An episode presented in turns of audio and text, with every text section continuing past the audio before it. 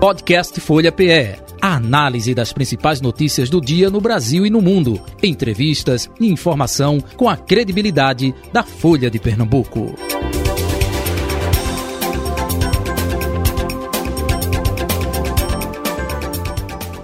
Nosso convidado de hoje é o deputado federal do Progressista, PP, não é? Fernando Monteiro com a gente a partir de agora. Deputado, muito bom dia, prazer revê-lo, seja bem-vindo, parabéns pela sua recondução ao cargo de deputado federal. Bom dia às ouvintes, aos ouvintes. Né? Bom dia, Jota. É um prazer voltar aqui à Rádio Folha né, para falar um pouco sobre política e muitas vezes para a gente poder prestar conta né, do nosso trabalho não poderia não começar falando, agradecendo ao povo pernambucano me dar essa oportunidade de poder continuar fazendo política. Que eu sempre costumo dizer que o político pega o sonho das pessoas e transforma em realidade. Em Pernambuco, mais uma vez, pela terceira vez, me coloca nessa posição que eu possa né, pegar esses sonhos e transformar em realidade. Uhum. O, o, deputado, e, e, me corrija se eu estiver enganado, a cada eleição é algo mais difícil, né? Porque antes você pede voto é, porque nunca esteve ocupando aquele cargo. Opa, quando você ocupa o cargo, é justamente o trabalho que é executado. É um pouco disso, e até aproveitando com relação a esta é, é, eleição tão acirrada, né? Foi mais difícil ou não? Olha, cada eleição é uma história. Cada eleição ela tem um propósito. Eu vim aqui hoje para a rádio né, e sabendo que nós ia, eu ia fazer esse agradecimento, eu vinha pensando exatamente isso, né, de quando em dezembro de 2013 eu fui almoçar com meu tio Múcio, comunicando a ele né, que eu tinha uma pretensão de ser candidato a deputado federal. Né. Ele não falou nada. E à noite nós encontramos no jantar e ele disse: Olha, e aí, deputado, tudo certo? Enfim, né, e foi uma eleição diferente, foi uma eleição que eu tinha que mostrar o que eu tinha feito, né, muito pouco em relação né, ao que poderia ser feito. Né, era sempre assumindo compromisso, né, mas deu certo, veio 18, nós tivemos quase que duplicamos a nossa votação, isso é fruto de nosso trabalho, de nossa dedicação e principalmente né, da possibilidade né, de nós podermos transformar o sonho em realidade. E depois, em seguinte, a de 2022, né, que nós mais subimos mais um pouco, né? Chegamos aí a faltar 200 votos para chegar aos 100 mil votos. Para mim é motivo de orgulho, de satisfação. Uhum. E é dificuldade, mas nós que temos trabalho, que temos né, é, serviço prestado, ajuda muito, embora foi eleição diferente, porque não sei se você se recorda, Jota, uhum. na última eleição, na última vez que eu vim aqui, nós falamos sobre coligação. Isso. E eu sempre defendi o fim da coligação, que era a fortificação dos partidos, a diminuição dos partidos no Congresso, não podia uma reunião de líderes ter 36 líderes representando. Não, né? Então, foi um desafio, mas nós conseguimos passar essa barreira e estamos aqui hoje né, comemorando, e a única forma que eu tenho de atribuir isso é trabalhando, melhorando a vida do brasileiro, mas principalmente do povo pernambucano. Muito bem, antes de passar a palavra aqui para Carlos André e também Carol Brito, lembrando que estamos transmitindo eh, também no YouTube, ou seja, você pode assistir a nossa entrevista, youtube.com barra Folha de Pernambuco no Facebook, arroba Rádio Folha PE, e também ali no Insta, Instagram, arroba Rádio Folha PE. É, deixa eu ir com o Carlos André, Carol.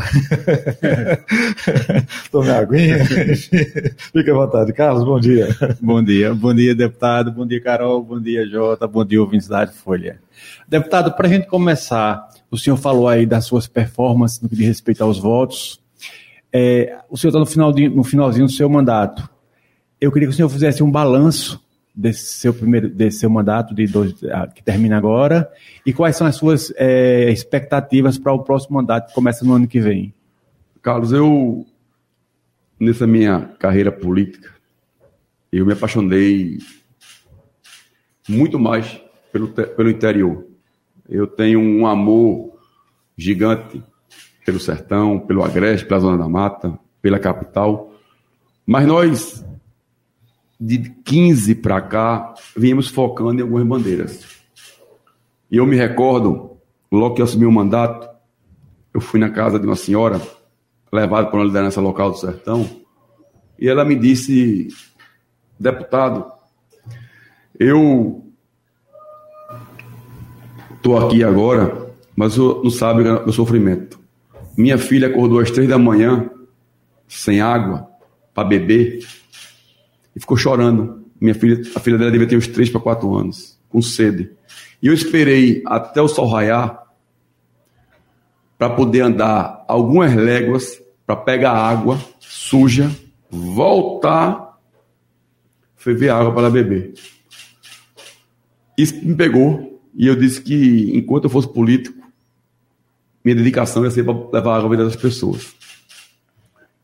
E aí veio o desafio que vinha se arrastando a Dora do Agreste, que é uma grande obra que aí atinge mais de 30 municípios no Oeste Pernambucano, com água vinda do São Francisco, que vinha se arrastando por falta de recursos. E aí nós encampamos essa bandeira né, e fomos, né, primeiro, com o ministro Gilberto Ock, que deu um impulso, segundo, o ministro Helder Barbalho, que também deu uma força muito grande, terceiro, veio o ministro Pádua, que ficou os oito meses final do uhum. governo Michel Temer, uhum. também deu uma grande força, o ministro Gustavo Canuto também deu a sua contribuição, no final, o Rogério Marinho fez, está aqui esse trabalho, está uma obra de 1 bilhão e 200, só falta hoje 200 milhões para concluir. Né, hoje já chega água em Arco Verde, da doutora. Né, nesse período foi feito o ramal do Agreste, é, é que vai ligar o São, a, o São Francisco à altura do Agreste. E essa primeira etapa vai ser terminada. E tem ainda uma segunda etapa, né, que aí é uma etapa de mais de 2 bilhões de reais, que tem que ser reavaliada, mas, consequentemente, essa primeira etapa eu trabalhei. Então, trabalhei com água, né, levamos né, desenvolvimentos para o interior, né, levamos fábrica, né, como levamos, ajudamos a, levar uma fábrica para Ribeirão, né, uma, uma metalúrgica aí gigante, vinda oriunda do Rio de Janeiro. Né, trouxemos, junto com o governador Paulo Câmara, que sempre foi solícito a isso, né, trouxemos a fábrica da Axê, para Pernambuco. Né, um laboratório reconhecido, o maior laboratório nacional né, de farmacêuticos. Né, trabalhamos no Congresso Nacional para aprovar algumas leis, fui relator de, um, de, uma possibilidade de sorteio por, tele, por televisão de prêmios. Né, discutimos muito né, o saneamento básico, eu participei ativamente, porque saneamento é água, água é vida, e eu acredito que o saneamento, diferente das políticas antigas, traz desenvolvimento. Então, lutamos muito e luta até hoje, né? E presidi com muita honra a reforma de Estado. Eu acho que é uma pauta que eu vou continuar lutando. Né? É uma pauta que a gente precisa trazer o Estado brasileiro para a modernidade. Eu estava um dia desse usando um aplicativo e um CPF hoje você tira em dois minutos. Isso é modernidade. Antigamente, aqui, os dois são muito novos, mas eu e Jota, de cabeça branca, a gente ia para a agência do banco Verdade. tirar o CPF. Eu, inclusive, Jota, tirei meu CPF do Banco Mercantil. Era o SIC, né? Antigamente. Era o SIC, um papelzinho é, é, marrom, eu treinei no Banco Mercantil da Conselheira Guiar, nem me lembro como hoje. É, então, a gente precisa reformar o Estado. Então, eu vou continuar lutando pelo, pela água, vou continuar lutando pelo Estado mais moderno, né? isso não é mexer direito em ninguém, é apenas modernizar o Estado, né? incentivando né, as grandes indústrias. Eu espero a gente também aqui possa incentivar os pequenos empresários. Eu acho que a gente juntando né, pequenas forças vira uma grande força. Eu, os ouvintes que estão escutando, é, eu não sei quem aqui conhece alguns, o que são galhos, mas a maioria conhece o galho. Quando você pega um galho bem fininho, você quebra ele fácil. Quando pega cinco, já não quebra. E é isso. É os pequenos juntos, juntos, pode fazer. Então, eu espero continuar trabalhando, né, me dedicando a isso, né, me dedicando a transformar a vida das pessoas. Então, muito feliz por isso, mas com muita responsabilidade. Você imagine que a gente pegou a altura do Agreste com 500 milhões. Estamos levando a quase 1 bi 200. Né? Mas a outra etapa é 2,500. Uhum. Mas é um desafio, tem que ser construído, tem que ser enfrentado. Né? Eu acho que os moldes que foram feitos, os grandes investimentos do Brasil, têm que ser revisitados, porque é a maneira, nós não temos orçamento para obras grandes desse porte. Se você juntar aí o Estado brasileiro, o orçamento para investimento do, orçamento é 20 bilhões. É muito pouco, porque tem despesas discricionárias, tem despesas com juros.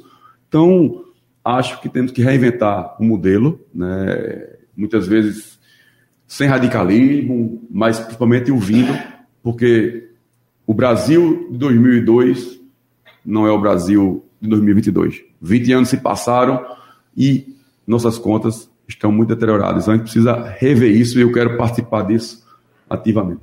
Carol Brito, editora de política da Folha de Pernambuco. Bom dia, Carol. Bom dia, Jota. Bom dia, Carlos. Bom dia, deputado Fernando Monteiro.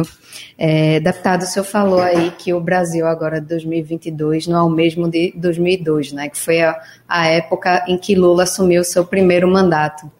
E é, eu queria que o senhor analisasse a posição do seu partido, o PP, porque o PP é, esteve na base de apoio de Jair Bolsonaro e agora Lula tem aí um dos principais desafios construir a governabilidade no Congresso. E um dos partidos que ele procurou foi o PP. O senhor vê uma, um cenário aí para aproximação, para ajudar o governo a ter mais mais força no Congresso? Deixa eu trazer até um adendo, né? O presidente do PP, Ciro Nogueira, disse que não vai à posse de Lula e que estará Durante apoiando 2026 né? justamente Bolsonaro. Isso mesmo, né? Essa, é, o presidente Ciro Nogueira é, é, ministro do presidente Bolsonaro, não tinha, né, como ele hoje, trazer né, a, o partido para né, a base de apoio do presidente Lula. Porém, é, há um diálogo no partido, né? nós temos regiões diferentes. Né? O partido, né, na maioria né, do Nordeste, ficou no palanque né, Lula, inclusive progressista, o PP aqui em Pernambuco teve na Frente Popular, a Frente Popular estava junto com o PT, com o PSB, com, né, com o PDT, então, está se havendo uma conversa. Eu acho, veja, que para ajudar o Brasil é importante. Tanto é que o presidente Ciro Nogueira foi o primeiro a dizer que tinha que aprovar a PEC. Não sei se vocês se recordam. A primeira nota dada por um partido político, independente de base de apoio, foi do, do progressista. Então, acho, né, tenho convicção que o, o PP né, não virá de todo né, para a base do apoio do presidente Lula, porém, uma maioria significativa de forma unida, de forma harmônica, com muito respeito, e, e irá sim apoiar o presidente Lula. E tenho certeza que quando forem matérias para o bem né, que, do Brasil, o PP vai votar unanimemente, porque o que o partido o Brasil quer e o partido quer é que o Brasil cresça. Uhum. E eleição termina no dia da apuração. Depois tem que ser gestão, tem que ser compromisso. Muitas vezes a gente no Brasil enxerga diferente isso, muitas vezes o, os palanques não são desmontados, mas estamos vivendo um novo tempo. É, 2002 era um cenário, um cenário econômico diferente, um mundo sem guerra, hoje temos um mundo com guerra, um mundo moderno. É, nós ainda não temos ainda, isso aí eu posso afirmar e debato, esse debate eu faço, maturidade para usar as redes sociais de forma unânime. A gente vê aí quantas famílias brigaram, quantas pessoas né, fizeram desavenças, quantas postagens que a gente enxerga aí que causam ferimento na vida das pessoas. E a gente precisa né, isso, reaprender, né, porque democracia não é xingar os outros, democracia é respeitar o limite dos outros e ouvir a opinião. O, o deputado Fernando Monteiro, ainda sobre essa pergunta eh, de Carol, eh, se fala muito que dos 47 deputados, eh, algo em torno de 25, 24 estariam apoiando o governo Lula. A, a sua perspectiva é essa também ou, É, ou não? Eu acho, eu acho que veja, é um número razoável, é um número importante. né? com certeza, se você fizer as contas aí, é mais de 20, né? porque tem apoio Nordeste aí, se eu não me engano, só do Nordeste, são quase metade da bancada do, do PP é do Nordeste. Então, vai ter maioria, né, de forma harmônica, né, de forma entendida. É, jamais nós queremos desafiar né, o presidente Ciro Nogueira, que é um grande presidente, é um grande político, é um, um dos políticos mais importantes e mais conhecidos da atualidade dos últimos tempos no, no Brasil, em forma de união, de construção. Então, mas acho Que já apoiou o Lula no passado, diga-se de passagem. já. né? Mas ele agora virou ministro, né? É, é- Sim, é diferente. sim. O presidente Bolsonaro, a política Jota é outra hoje. É dinâmica, né? hoje Mas é dinâmica, né? É dinâmica, as pessoas não toleram mais, muitas vezes, algumas coisas. Então, nós precisamos é, é, é, ter aí muita cautela, muita paciência, né? Que você imaginar aí, se a gente colocou, se o PP der 20, 25 votos, é maior que muito partido que está lá com bancadas dando 100% de voto ao governo.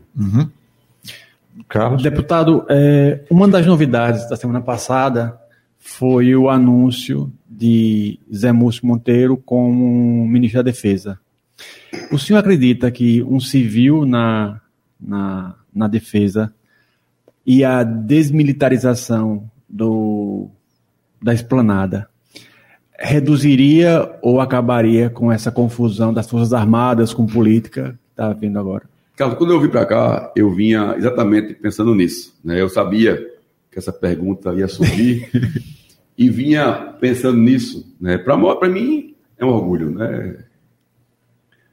Mais uma vez, né, de forma isolada. Porque se, se você observar, vê como é interessante, é uma, uma reflexão. Todos os ministros, assim, não, é indicado do PSDB, é indicado do PCdoB, é indicado do PSB, é indicado de cada partido, né? E não foi assim, né? Que o Múcio foi indicado para líder do governo em 2007 pelo presidente Lula. Quando houve uma uma mudança ministerial em novembro, quem chamou ele foi o presidente Lula. Não foi o partido que indicou ele, não. E agora, esse convite né, que está aí pela imprensa, é mais uma vez, não sei se vocês observam pela imprensa, não, porque tal partido está se unindo para colocar fulano. O dele não, o dele é uma escolha do presidente. Dito isso, mostra que é um superpartidário, né? E eu me recordo de quando ele renunciou o mandato para assumir o TCU, ele usou uma, uma, umas frases que marcou que ele era um construtor de pontes, né? Que ele, aprendi, ele aprendeu na vida não a atar nós, mas construir laços. E são esses laços que trouxeram ele hoje para onde está. né? e eu acho que ele tem total possibilidade, porque esse é um civil já. Quer dizer, desde o começo, o governo do presidente Lula já anunciou que era um civil. Então, eu acho que ele tem capacidade, conhecimento, um diálogo né, fora do comum, uma capacidade de formulação e de juntar os, os- os divergentes no- no- numa convergência. Eu acho que, dando essa nomeação aí como confirmada, é um dos maiores gols que o presidente Lula faz para poder diminuir né, essa tensão. né. Acho que um civil melhora o diálogo, porque são. Porque, porque veja, se lutar um da Marinha, por que não da Aeronáutica? Por que não do Exército? Então, um civil, né, os comandantes das Forças Armadas têm o seu poder. Né, então, eu acho que foi dando certo um grande acerto né, que o presidente Lula fez, trazendo uma pessoa de diálogo, de respeito, e numa palavra que muitas vezes falta na política, credibilidade. Eu, antes de terminar de falar sobre esse tema, mas eu queria. Eu me lembro quando fui trabalhar com ele em 2002, de uma frase que eu, todo dia de manhã, eu me lembro dela. Não, nunca invista em prestígio, invista em conceito. Está aí as matérias todas favoráveis, independente de, de, de lados, de opinião, enfim, de características. todos elogiando. Obviamente, vi até uma matéria falando do meu avô, do meu bisavô, mas sem nenhum nexo, sem nenhuma né, é, é, coisa lógica, mas acho importantíssimo. Nós hoje precisamos, vamos dizer assim, baixar a temperatura e ele seria uma boa geladeira, porque vai baixar essa temperatura. Uhum. Coincidentemente, né, claro, o anúncio oficial depois do dia 12, né, quando o Lula eh, prometeu aí primeiramente a diplomação e depois aí alguns nomes do Ministério, enfim, 12 agora de dezembro. Mas coincidentemente o Nelson Jobim, um homem é, é, do Judiciário, foi ministro da Defesa no governo Lula, no do Aldo STF. Rebelo também ah, Aldo Rebelo, foi ministro da Defesa, é, né, isso, teve uma polêmica isso, grande na época. Isso. Né? E agora, Wagner. Isso. E agora. É, é, Raul Jugman, Pernambucano. Raul né? também no governo aí do. É, Temer. Temer, Michel Temer. E, é, tudo indica, vamos né, oficializar, enfim, mas aí o Múcio Monteiro, justamente comandando a defesa, como o senhor bem disse, é um homem que é, dialoga e é importante justamente nessa esfera aí, né, unindo civil e militares, né? Agora eu acho que só, só, falta, só falta oficializar, mas Isso. vai ser ele mesmo. Isso, não, enfim. falta oficialização. Eu acho que está mais perto que longe. Carol Brito. É, deputado, queria que o senhor analisasse é, a verdadeira façanha que Arthur Lira acabou conseguindo alcançar, né? Que ele a, acabou unindo bolsonaristas e, e, lulistas aí no mesmo é, palanque, vamos dizer assim, para apoiar a reeleição dele. Eu queria que o senhor analisasse como é que o Arthur Lira pode fazer aí para conciliar interesses tão opostos a partir do momento que ele ganhou o apoio desses dois grupos? É, na verdade, a Câmara de Deputados vem de um tempo para cá né, fazendo algumas mudanças, como eu disse há pouco. Nós não temos ainda essa dimensão do que é a rede social. Isso mexe muito. Não sei se quantos colegas nossos são midiáticos, né? Sempre postando, vocês que são jornalistas adoram, porque cada dia é uma polêmica, um não faz aquilo, um não. Enfim. Né? Então, nós tivemos um grande presidente, né, que foi o presidente Rodrigo Maia, que deu ao Congresso uma visibilidade gigante. Né? E Arthur entrou né, para poder dar continuidade. Ele vem, se vocês observarem, ele não está aqui falando de futuro. Está falando de presente e um pouco de passado, porque ele já vem administrando.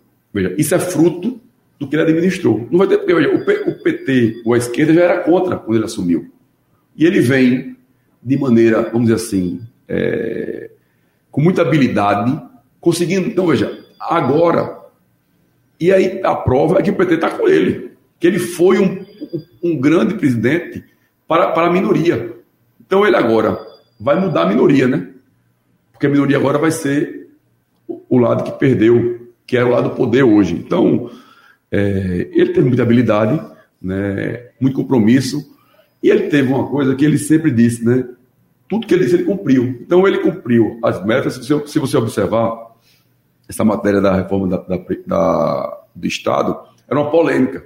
Ele disse: Ó, vamos votar. E votou esquerda, votou direita, cada um com seu lado, seu pensamento. Mas o Arthur, ele consegue dialogar na, nas, duas, nas, nas duas vertentes, nas duas tranches. Então, facilita. Eu acho que o diálogo dele, ele provou já. Então, todo mundo hoje, com o Arthur, tem a certeza que não vai ter surpresa. Porque foi todo mundo foi atendido, não sei se vocês observaram, e aí vale até, Carol, apenas. Quantas matérias importantes a esquerda relatou desse governo? Isso é a prova do diálogo, é a prova da maturidade, né, é a prova da construção. E aí, as matérias ganham e perdem quem tem voto. O maior respeito que a gente tem que ter à democracia é respeitar o resultado. Eu me lembro, eu vi até que a Folha com o Jota, eu acho, quando nós não demos uma ré, um passo atrás, no caso do marco saneamento. Fizemos alguns ajustes. Por quê? Porque a gente ia perder. E aí, fizemos ajuste, ganhamos, né? O presidente Bolsonaro vetou uma pauta que a gente, que a gente queria, mas perdemos no voto. Perdeu. Mas o importante é ser pautado. E Arthur, tudo que ele prometeu pautar, foi pautado, e é por isso que ele hoje tem o respeito da esquerda e tem admiração da direita. Deputado, é, com a vitória de Lula, é, apostava-se em Bolsonaro como líder maior da oposição no próximo governo. Só que, ao mesmo tempo, Bolsonaro está, a imprensa comenta, está abandonando parte significativa do Congresso com algumas decisões que ele está tendo, como, por exemplo, a suspensão do pagamento da, do orçamento secreto. Uhum. Isso enfraquece a posição de Bolsonaro como oposição no próximo mandato? Olha, é, a impressão do que ele cortou né, o orçamento do Congresso. Não, não é bem assim, tá?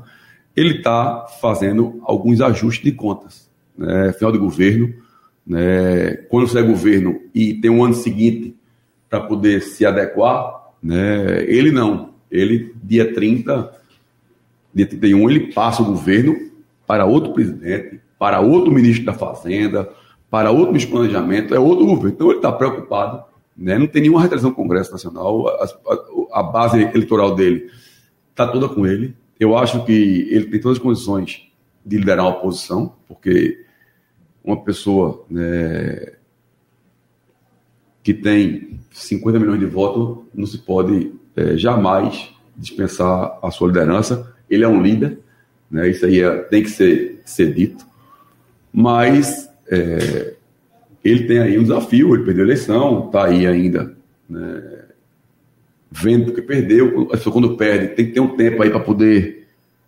passar isso aí. Mas eu acho que ele vai ser o líder e, e, não tem nenhuma. Ninguém tem no Congresso, as pessoas da base do governo do presidente Bolsonaro estão desafiadas, não. É um movimento de ajuste de conta daquele que precisa entregar, entregar o Brasil de uma forma responsável, uhum. não tendo que o ano que vem fazer arrumar, porque a arrumação do ano que vem, se tiver que fazer alguma coisa, já é no novo governo. Então ele está sendo, eu acho que está sendo cauteloso, né? Eu faria a mesma coisa, porque o ano que vem, quem governa é o presidente Lula. Agora, deputado, então o fato desse corte ter vindo logo após o PT ter anunciado apoio à reeleição a Lira, então foi só uma coincidência? É o momento, né? É, eu vejo, Carol, que é um momento que se passa, porque muitas decisões são tomadas, se você observar, e aí tem uma, uma palavra que eu ouvi uma vez que chama-se feliz coincidência. Era o mês de dezembro, né? É outro mês do governo, o governo está aí precisando arrumar as contas, foi feito corte em, em Universidade, Federal, foi feito corte na saúde, foi feito corte na educação, foi feito corte em investimentos, ele, ele, ele precisava dar uma arrumada. Né? Não tem como justificativo, Carol, você cortar e não cortar as emendas. É um corte, corte é corte. Depois, né, mas eu acho que isso aí vai haver aí uma rearrumação. O Brasil teve aí né, uma, um superávit de receita, né, então está se vendo a maneira que pode deixar né, Fonte Dias. O que não pode é deixar para o próximo presidente um problema que não foi ele que arrumou. Eu acho que isso é um pouco de responsabilidade, né? não estou dizendo nem eleitoral, é, pelo menos é fiscal essa responsabilidade. Então, eu acho que é coincidência, não tem né, aresta entre o Congresso, a base do presidente Bolsonaro com ele, né, mas é uma coincidência que eu acho que vai ser resolvida em breve. Agora, deputado, é, só mais uma uhum. pergunta, porque é, foi especulado que o próximo líder aí do PP pode ser aqui de Pernambuco, que o seu nome, inclusive, estaria sendo cotado, também o de Eduardo da Fonte. É, tem essa possibilidade do próximo líder da bancada do PP ser daqui? Com certeza, né? Primeiro, eu e o presidente Eduardo da Fonte, né, presidente aqui do PP, fizemos né, um pacto de estarmos todos unidos, junto com a Clarissa, junto com o Lula da Fonte. Então, todos estamos nessa construção, no diálogo, no partido harmônico, construindo. Pernambuco é uma das maiores bancadas do PP, dentro do, do PP nacional. Nós temos quatro deputados federais, né? então há esse diálogo, há essa conversa, há essa possibilidade nós estamos realmente conversando, mas a gente tem a premissa. É, é, eu e Eduardo da Fonte fizemos uma, um pacto junto com Lula, com Clarice, de tentar não ter disputa, que seja uma coisa de forma harmônica. Obviamente, muitas vezes não conseguimos, mas é, eu e ele estamos conversando nesse sentido. É, o nosso nome não surgiu de vontade própria, nem minha, nem dele. Foram sugestões de alguns colegas que viram tanto nele experiência quanto a nós também experiência. Então, nós estamos marchando para a unidade. Nosso nome está aí aposto, o meu e o dele, mas não haverá disputa entre eu e ele. Então, mas Pernambuco está unido em ter consenso e ter um nome, eu acho, que nós temos grandes chances de um pernambucano. Eu não posso nem afirmar né, que seja nesse primeiro ano, tá? Mas no decorrer dos quatro anos, com certeza, um de nós será líder do PP. Deputado Fernando Monteiro, nessa reta final de entrevista, é, o senhor falou aí do apoio à Frente Popular. Raquel Lira, eleita governadora de Pernambuco, já aconteceu uma reunião com a bancada de deputados federais, né, é, com a governadora eleita. Como é que vai ser o papel é, seu, no caso, né, do PP, com relação a apoio ao governo de Raquel Lira aqui, hein? Olha, está sendo traçado. Nós estamos aguardando, né? O partido está aqui, né, tomando conta disso, né? Ele está no aguardo.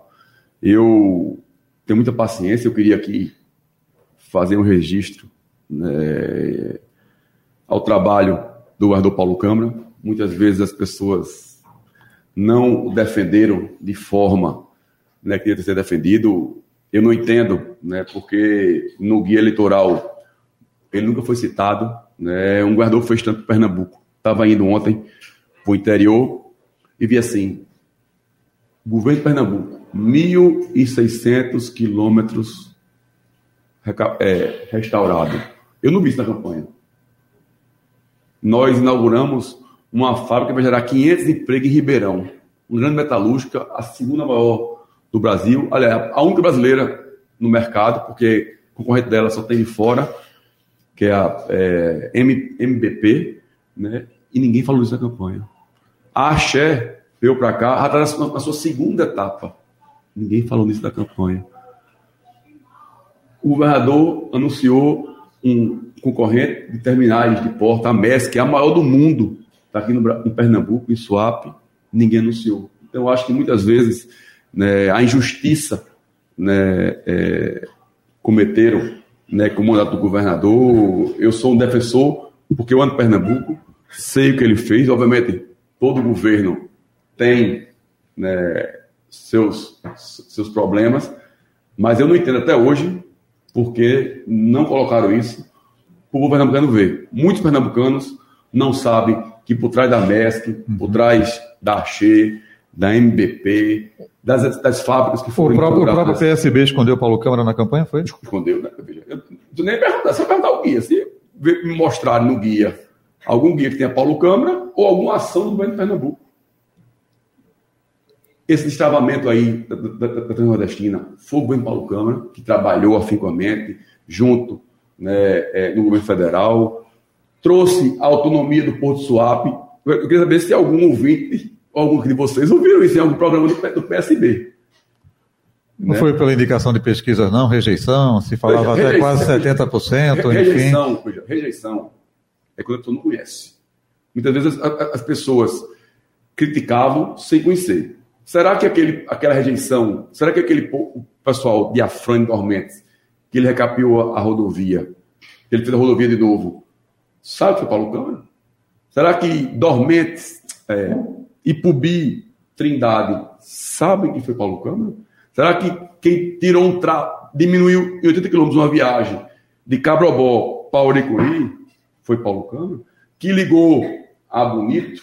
Será que alguém sabe aqui em Pernambuco, que eu também não vi no programa, que foi Paulo Câmara que botou o avião para Aripina, para Caruaru, para a minha Serra Talhada? São essas coisas que, que não foram ditas. Então, muitas vezes, a rejeição é a forma da comunicação. É falar mal porque está alto o imposto de PVA, que muitas vezes é uma, é uma regra que é votada pela Assembleia ou pelo Congresso Nacional. Muitas vezes a culpa cai no governante. Muitas vezes é, é, é falar mal né, do desemprego, porque foi feita uma uma ação do governador, eu não estou aqui com procuração, mas a gente precisa reconhecer, e eu sou grato, aquelas pessoas que são gratas com a população, Ninguém se lembra aqui que ele fez um programa que até empresa pequena, até um salário mínimo, ele dava metade do salário mínimo. Ninguém se lembra disso. Era um incentivo ao emprego. Então as pessoas pegam, focam ruim, abre pesquisa, não, rejeitado. Acho não, tenho certeza que Pernambuco vai se render. Né? Muitas coisas evoluíram. Obviamente, tudo tem que evoluir mais. A gente sempre quer o melhor, a gente quer um transporte de melhor qualidade, a gente quer água na torneira, a gente quer segurança, a gente quer uma saúde de boa qualidade, mas também a gente não pode apagar tudo que fez, que as pessoas fizeram, passar uma borracha, né? Então, assim, eu quero continuar trabalhando em Pernambuco, quero poder ajudar a governadora eleita Raquel Lira a continuar trabalhando em Pernambuco, a fazer um Pernambuco mais moderno, um Pernambuco mais novo, eu jamais posso admitir críticas né, ao, ao governo do governador Paulo Câmara, né, e sou indignado, porque eu não vi na campanha nenhuma peça de coisa aqui, que eu tenho certeza que os ouvintes que estão aqui não sabem que não foi, não é, não, ele ajudou, não, ele trabalhou arduamente por isso. E quando as pessoas tiverem aí o minério ou a ferrovia vindo do sertão para o cais, tenho certeza, tudo na vida foi plantado. E eu quero deixar aqui meu abraço ao Valdo Paulo Campos. Muito bem, deputado Fernando Monteiro, muito obrigado pela sua vinda, participação aqui com a gente, viu? Um abraço uh, no senhor, colaboradores, familiares, aproveitando Feliz Natal, Feliz 2023, saúde e paz, viu? Muito obrigado a todos também, um grande 2023. Carol e é, é, Carlos, André, um abraço e até amanhã, hein? Até um amanhã, abraço, Até amanhã, Um abraço. Valeu. Final do nosso Folha Política de hoje. Folha Política.